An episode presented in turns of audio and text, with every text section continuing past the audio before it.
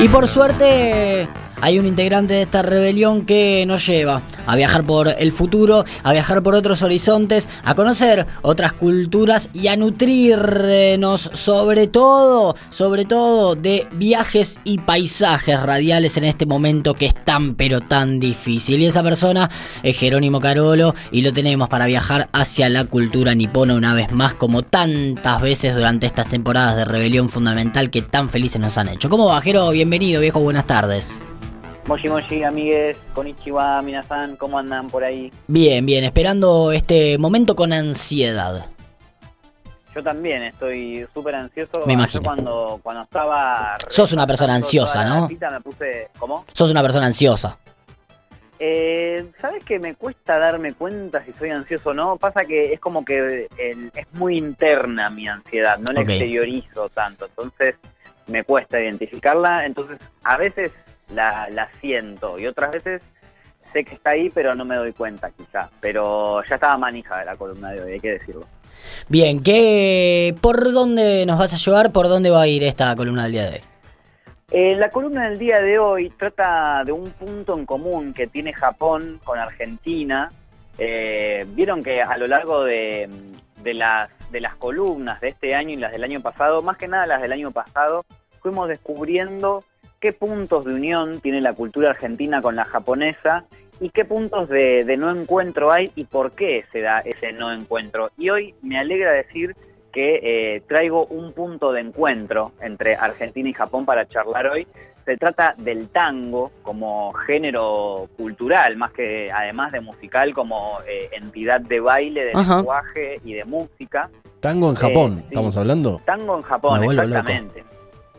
Que, Eh, que es algo, capaz me estoy adelantando a un montón, digo, pero es algo que, que, que nace ahí o que, que, que un poco lo, lo apropian de la llegada argentina a Japón.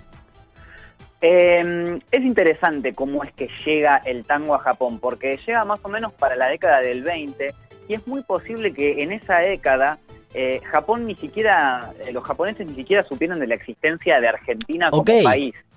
Porque si, si mal no, no, no me enseñaron en la escuela, más o menos nuestro país se fundó en 1810 Más o menos. para esa época, Japón todavía estaba en su periodo Edo, este famoso periodo Edo en el cual estaban encerrados dentro de sí mismos, así que ni se enteraron de que nosotros tuvimos independencia. Y acá el tango, más o menos, según qué teoría uses, se dice que nació en 1850 Ujú. y todavía estaban todavía estaban en ese periodo Edo encerradísimos, así que eh, es muy difícil que el tango llegara directamente de Argentina a Japón. Pero el que lleva la semillita del tango a Japón es un japonés que se llama Tsunayoshi Megata, que le decían Tsunami de apodo. Linda. Así sus amigos cuando, cuando se juntaban a tomar unas copas le decían, eh, Tsunami, pagate una ronda más. ¿Qué significa lo mismo que para nosotros, Tsunami? Tsunami significa lo mismo que para nosotros, esa ola gigantesca que azota las costas y las deja y destruye plantas nucleares en Japón. Sí. Este señor era nieto de samuráis, hijo de un guerrero noble que viajó a Estados Unidos, también hijo de diplomáticos, y que en 1920 se tiene que, tiene que viajar a, a Francia para poder hacerse una operación que en Japón le, le era imposible realizar. Y en Francia se queda viviendo seis años, de 1920 a 1926. ¿Y qué es lo que hace él en Francia, además de operarse? Se dedica a conocer diferentes géneros musicales de Occidente, entre ellos el foxtrot y el tango. Y el tango es el que se queda con su corazón, digamos, porque todos esos años que él vive ahí los destina no solo a escuchar música de tango, sino a empaparse, embeberse totalmente en cultura tanguera, a tal punto que lo aprende a bailar, compra un montón de discos de orquestas de tango en Francia y cuando en 1926 se vuelve para Japón, él dice, bueno, mi misión en este mundo es divulgar la existencia del tango en Japón. Tengamos en cuenta que llega en 1926 a Japón y nadie conocía de la existencia de este género, o sea, no había ningún libro, diario, revista, emisora de radio que, que hablara o que, o que transmitiera este género. Fue la primera persona que lo lleva allá. ¿Y qué es lo que hace él para que el tango se difunda? Empieza a dar clases gratuitas de tango, de baile, digamos, eh, a las personas que se interesaran en aprenderlo. Y así es como él eh, difunde el tango en Japón. Así que en Tsunayoshi Megata tenemos a la persona que lleva esta semilla del tango argentino a Japón a través de Francia como intermedio, porque se radica en Francia durante seis años, pero es este señor el que, planta la semilla de este género en Japón. Interesantísimo, la verdad, porque mm, eh, eh, hemos eh, discutido en algunas oportunidades y, es algo que, a mí un poco me, llama la atención en general, como en distintos puntos del mundo, pero en una época parecida, surgen algunos movimientos similares y quizás hay algo de eso también en esta invención y en este nacimiento del tango en, ese contexto, en, en, dos lugares tan opuestos del universo, ¿no? Así es. Eh, de hecho, los japoneses tenían mucha admiración, sobre todo por el tango argentino, porque así como tenemos en este señor Megata al que, al que hace que el tango llegue a Japón, en uno de sus discípulos, discípulos, perdón, Junsaburo Mori, es el que se encarga de difundirlo y se encarga de difundir la visión argentina del tango. ¿Por qué? Porque en ese momento el tango se empieza a hacer muy popular en pequeños grupos de gente y en Inglaterra también se hizo muy popular en esa misma época. Y en Inglaterra lo catalogaron como baile estándar, o sea, como algo que podía enseñarse en cualquier academia de baile. Y estos japoneses, estos pequeños grupos de japoneses dijeron, ah, si los ingleses lo catalogaron como baile estándar, significa que los que tienen la posta del tango son ellos. Vamos a copiar ese estilo de tango. Y Junsaburo Mori, el aprendiz de, Negata, dice, no, no, no, no, no, no, no, no, está todo mal eso. ¿Cómo, cómo que el tango van a, van a seguir el tango inglés? El tango es argentino y la visión del tango es una es un argentinismo, digamos. Hay que copiar eso. Entonces, ¿qué es lo que hace él? Primero agarra todos estos discos, estos discos de pasta que había traído Megata de Francia, que eran de, de orquestas argentinas de tango en Francia, y los empieza a repartir a todas las orquestas que encuentra en Japón y les dice, por favor, escúchenlo hasta el, hasta el hartazgo y copienlo. Y ahí aparece uno de nuestros japonismos favoritos y que venimos ya charlando un montón en la Rebelión Fundamental, que es el arte de la copia. Y que la copia no es una truchada, sino que es un, un homenaje. Y que algo bien copiado guarda la esencia del original. Entonces, Junsaburo Mori pone este japonismo al servicio de la difusión de la cultura argentina, porque dice, es la identidad argentina en el tango lo que hay que reproducir, no la identidad inglesa. Y esa es la misión de su vida. Tal es así que durante algunos años tiene algunos enfrentamientos así, enfrentamientos culturales con gente que quería validar una visión más europea del tango, pero él no se rinde, sigue luchando y logra imponer su visión del tango argentino y hasta llega a escribir un libro en la década del 30, que es el primer libro sobre tango que, se publica por un autor japonés. Y así como tenemos a este señor, tenemos un montón de nombres que podemos mencionar sobre gente que se encargó de difundir el tango en Japón. Uno de los más importantes, y podemos cerrar con esta primera parte, es Yoji Kanematsu, que es un señor que se supone que es de los que más sabe de tango, o más sabía, mejor dicho, en Japón, que hizo una publicación sobre música latinoamericana, y que el primer número eh, de una revista que tenía 52 páginas, 47 estaban dedicadas a hablar de tango. O sea que el primer número de música que hablaba de toda la música de Latinoamérica estaba enteramente dedicada al tango. Tan importante es esta publicación que eh, el día en que se fundó esta revista, que es el 5 de mayo, eh, es hoy en día es recordada como el Día Nacional del Tango en Japón. Así que nos falta mucho. A ese nivel de importancia se lo tiene este señor Yoji Kanematsu, que además tenía una de las colecciones de tango más importantes de Japón y que además fue secretario de Borges, que lo hemos nombrado hace poquito, cuando Borges visitó Japón en 1980. Desde el año 2003 hay una competencia mundial de baile de tango que se da obviamente en todo el mundo, por eso es una competencia mundial, que em, tiene, eh, ha tenido varias ediciones desde el 2003 para esta parte, la última fue en el año 2019, en donde en su gran mayoría los ganadores son argentinos, ¿no? Son parejas de baile argentinas, salvo por eh, dos em, ediciones en las que ganó una pareja colombiana, hay una edición del 2018 en la que ganó una pareja rusa y hay una edición del año 2009 que ganó una pareja de Tokio japonesa. Ahí va, es uno de los de los comentarios interesantes, este que es uno de los mundiales se, celebra ahí, que sí, que muchas parejas japonesas eh, suelen, suelen ganar eh, estos certámenes. También eh, el tema del tango no es solo que los japoneses se enamoraron de, esta música como género, sino que también un montón de, artistas argentinos del tango viajaron a Japón para, tocar. Entre ellos, anoten, Francisco Canaro y su orquesta, el quinteto real que estaba integrado por Salgán Díaz, Franchini, Laurens y Delío. También está la orquesta de Osvaldo Pugliese, el quinteto Alopincho, dirigido por Mario Canaro y con Domingo Federico en el bandoneón. También el Mundo Rivero con el quinteto Gloria, que estos irían varias veces para Japón. Y así tenemos un montón de nombres. El único que no llegó a ir a Japón, digamos, fue Gardel por motivos obvios de su muerte.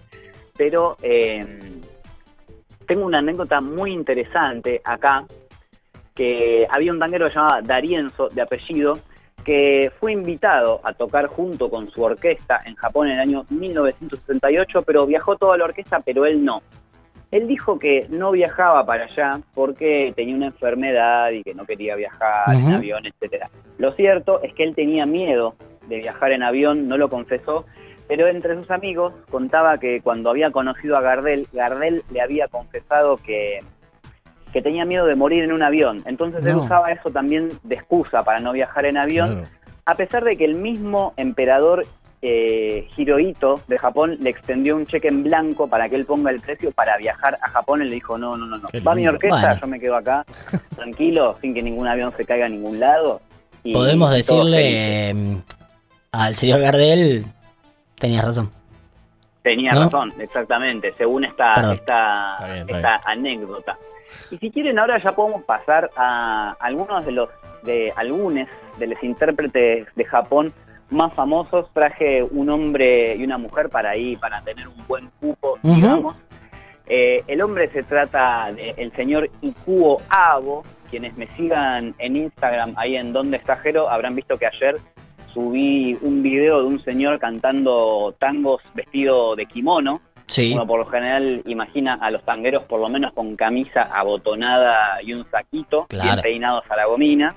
Este señor, bien al estilo japonés, cantando tango en kimono. Un dato interesante es que él nunca aprendió a hablar en español, sino que aprendió a cantar en español por reproducción fonética, por imitación de sonidos. Y esto es un dato interesante porque ese video que yo compartí en el Instagram, que lo pueden buscar en YouTube, está, se llama, busquen Ikuo Abo eh, en esta tarde gris, que es eh, el tango que él está cantando. Eh, tiene una pronunciación como que se nota que está aprendiendo. El chabón igual le sale bien para solo cantar por reproducción fonética, es impecable. Y, solo hablar en japonés, ¿no? Y viniendo a hablar en japonés, que es un idioma muy difícil porque tiene muchas complicaciones con el tema de la R y la L. Eh, ellos no tienen R fuerte, no pronuncian la R fuerte del principio de las palabras como lo hacemos nosotros, o la doble R. Tampoco el japonés no tiene consonantes que se junten eh, en sus palabras, salvo la letra N. Por ejemplo, un ejemplo muy básico, eh, Agustín, el nombre de uno de los coequippers de la rebelión fundamental, tiene ahí una dos consonantes que se juntan en el nombre, que es la S y la T, Agustín. Entonces ellos para completar ese esa falta en su idioma dirían Agustín, le agregan una vocal. Esto es una complicación en el idioma porque nuestro idioma tiene un montón de funciones de vocales. Eh, hay palabras que tienen muchas en el medio, así que esto es un desafío. Pero este señor, Ikuo Abo, nunca se detuvo vino un montón de veces a cantar a la Argentina después de, que fue conocido, trabajó en el programa Sábados Circulares con Pipo Mancera, o sea, vino muchas veces acá y siguió cantando tangos y yo no sé si Santi tendrá ahí el, primer audio ahí para, para pasar, pero este es un tango que se llama Alomegata, que cuenta la historia de, este señor Tsunayoshi Megata, de cómo trajo el tango a Japón y está cantado e interpretado por Ikuo Abo con una excelente pronunciación. Así que le pido a Santi si lo puede pasar ahora. El varón Megata en el año 20 se tomaba el buque con rumbo a París y allí entre los tangos y el dolce farniente el japonesito se hizo bailarín flaco bien plantado pinta milonguera de empirchado duque aún siendo varón bailó con Pizarro y una primavera empacó los discos y volvió a Japón. Me vuelvo loco, me vuelvo loco. Increíble. nació en Belgrano ese japonés. Una locura. Claro, tal cual. Le avisamos a la gente que recién prende la radio que no están escuchando a un cantante argentino de tango, sino que es un japonés auténtico, puro y duro, cantando en español. Eh, bueno, si quieren lo pueden buscar. Este tango se llama Alomegata y toda la letra del tango va contando la historia de cómo este señor eh, Tsunoyoshi Megata trajo el tango a la Argentina y acá en una voz impecable. No solo lo interesante es que también cantan las partes en lunfardo, eso es lo más divertido, que, que dicen que dicen palabras que, que escuchamos normalmente en la calle o que nos sorprendería escuchar en, en la, en la boca de un japonés y- lo hace con un argentinismo total. Eso estaba Señor. pensando, ¿no? Hay mucho argentinismo en el tango en general, hay mucho lufardo y hay mucho de cada barrio además, eh, que, que- que tiene como su, su formato distinto de tango. Exactamente. Aún, eh, esto les comparto un flasheo mío, pero eh, me hace pensar un poco en el hip hop, el tango, como cultura general que tiene su propia expresión plástica, que es el fileteado, su Sí. propio baile, su propia música y su propio lenguaje, que es todo este, este lunfardo. Así que para mí ahí hay un paralelismo. Bueno. Vimos un poco de Japón. Y bueno, si quieren ahora nos pasamos a la última intérprete de tango. Ella es Ranko Fujisawa, una mujer que se dedicaba al canto, pero un día escuchó la comparsita por la orquesta típica de Tokio, que se supone que era la mejor orquesta de Japón, y cuando ella escuchó esa canción dijo, esto es a lo que me tengo que dedicar toda la vida. Y cantó por primera vez en español también, eh, eh, con el método de Ipu Abo. Ella no sabía hablar español, pero lo empezó a aprender de manera fonética. Ella escuchaba sin, parar a Azucena Maizani, Ada Falcón, Hugo del Carril, Carlos Gardel, Mercedes Simón, Libertad Lamarque, un montón de, de grandes estrellas del tango los escuchaba día y noche, día y noche, y ese fue el método que ella utilizó para poder cantar en español. Y la primera vez que cantó en español para un público fue en 1948, cuando el gobierno de- del general Perón mandó a diferentes países que, sufrían hambre en ese momento, mandó diferentes barcos con cargas de alimentos.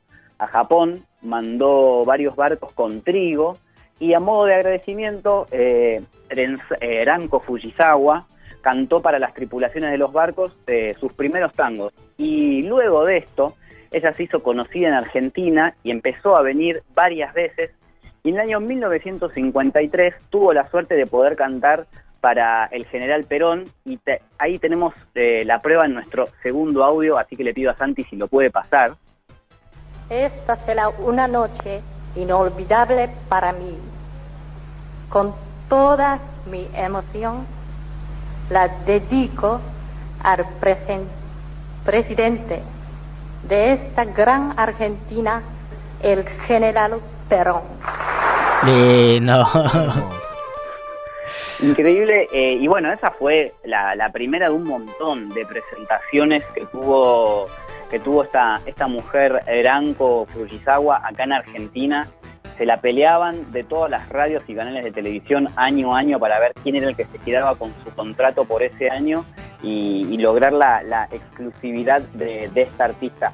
Búsquenla en YouTube, eh, después yo voy a estar subiendo ahí en, Instagram los nombres para que los puedan buscar bien, pero tiene un montón de tangos, tiene como un video de una hora y pico que dice los mejores tangos de, de Ranko Fujisawa.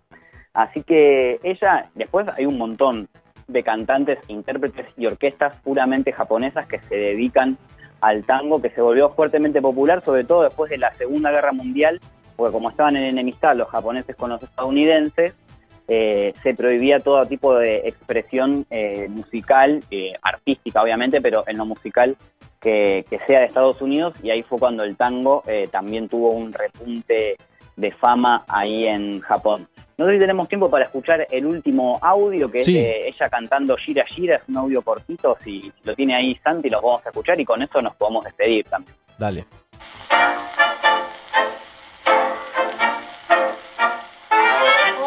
La suerte que corría fallando y fallando tener que parar.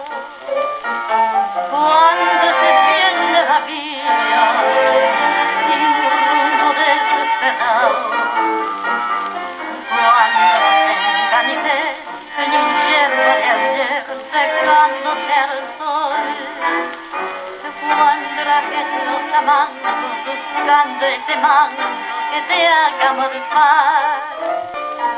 La indiferencia del mundo que es sordo y es mudo recién sentida.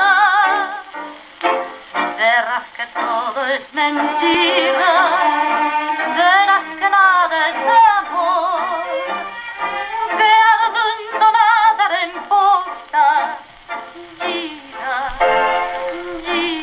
Hermoso, hermoso eh, audio, hermoso momento de el tango japonés que estamos repasando un poco. Si recién te sumas, estamos escuchando un par de japoneses y japonesas eh, cantando tango. No es una porteña, es una señora japonesa poniéndole voz al tango. Pensaba un poco también, Jero, en lo que tiene que ver con la instrumentación, que también se escucha muy similar al tango argentino. Digamos, hay algunos instrumentos que eh, en general se comparten eh, en esta música que no pasa con las otras músicas eh, orientales. Digo, en general la instrumentación es bastante distinta. En este caso hay similitudes de, instrumentos.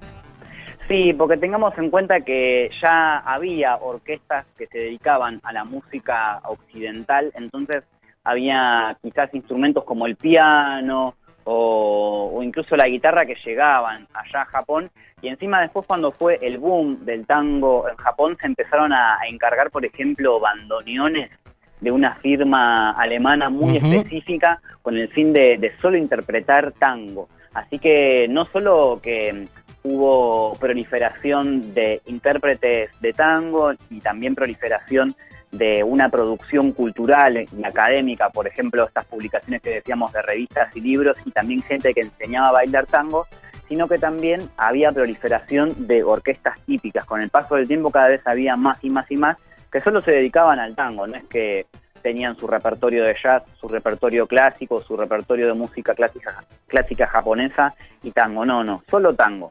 Así que también es una de las de las cuantas de las tantas ramas de, del tango que floreció allá en Japón. Arroba dónde está Jero, es eh, quien nos está contando un poco del mundo del tango en Japón. ¿Algún- ¿Alguna vez lo habías pensado? Bueno, no, en esta rebelión fundamental te lo contamos un poco, como siempre viajando hacia el oriente con nuestro amigo Jerónimo Carolo. Te mandamos un abrazo, un agradecimiento enorme por esta hermosa columna que hemos compartido en el día de hoy. Y obviamente eh, el... eh, eh, el pedido de volver a encontrarnos en unas semanas nada más para seguir investigando toda esta cultura tan linda que siempre nos traes. Obviamente ya estoy preparando la próxima salida al aire. Quería solo repasar Sí, eh, a la gente que le interesó la columna de hoy. Puede buscar más información en todotango.com. También Chica Tokio, que es amiga nuestra, hizo un posteo sobre Sí. los orígenes del tango en Japón. Y los que quieran escuchar audios como el de el de Eranko Fujisawa hablando sobre Perón, pueden buscar en el canal de YouTube Japatonic Light, que ahí hay bastante Sí. datita interesante sobre, sobre Japón en general. Y bueno, tiene un video muy explicativo sobre música moderna en Japón, que de ahí saqué el audio. Así Porque peronistas somos todos, además Claro. también los japoneses. Te mandamos un abrazo Exacto. enorme, Jero. Abrazo, amigues, cuídense, nos vemos. Arroba dónde está Jero, pasando por aquí por esta rebelión fundamental, como casi cada jueves viajando un poquito hasta el Japón. Preguntas sin responder. Datos sin ningún tipo de interés. La rebelión fundamental. Solo porque podemos.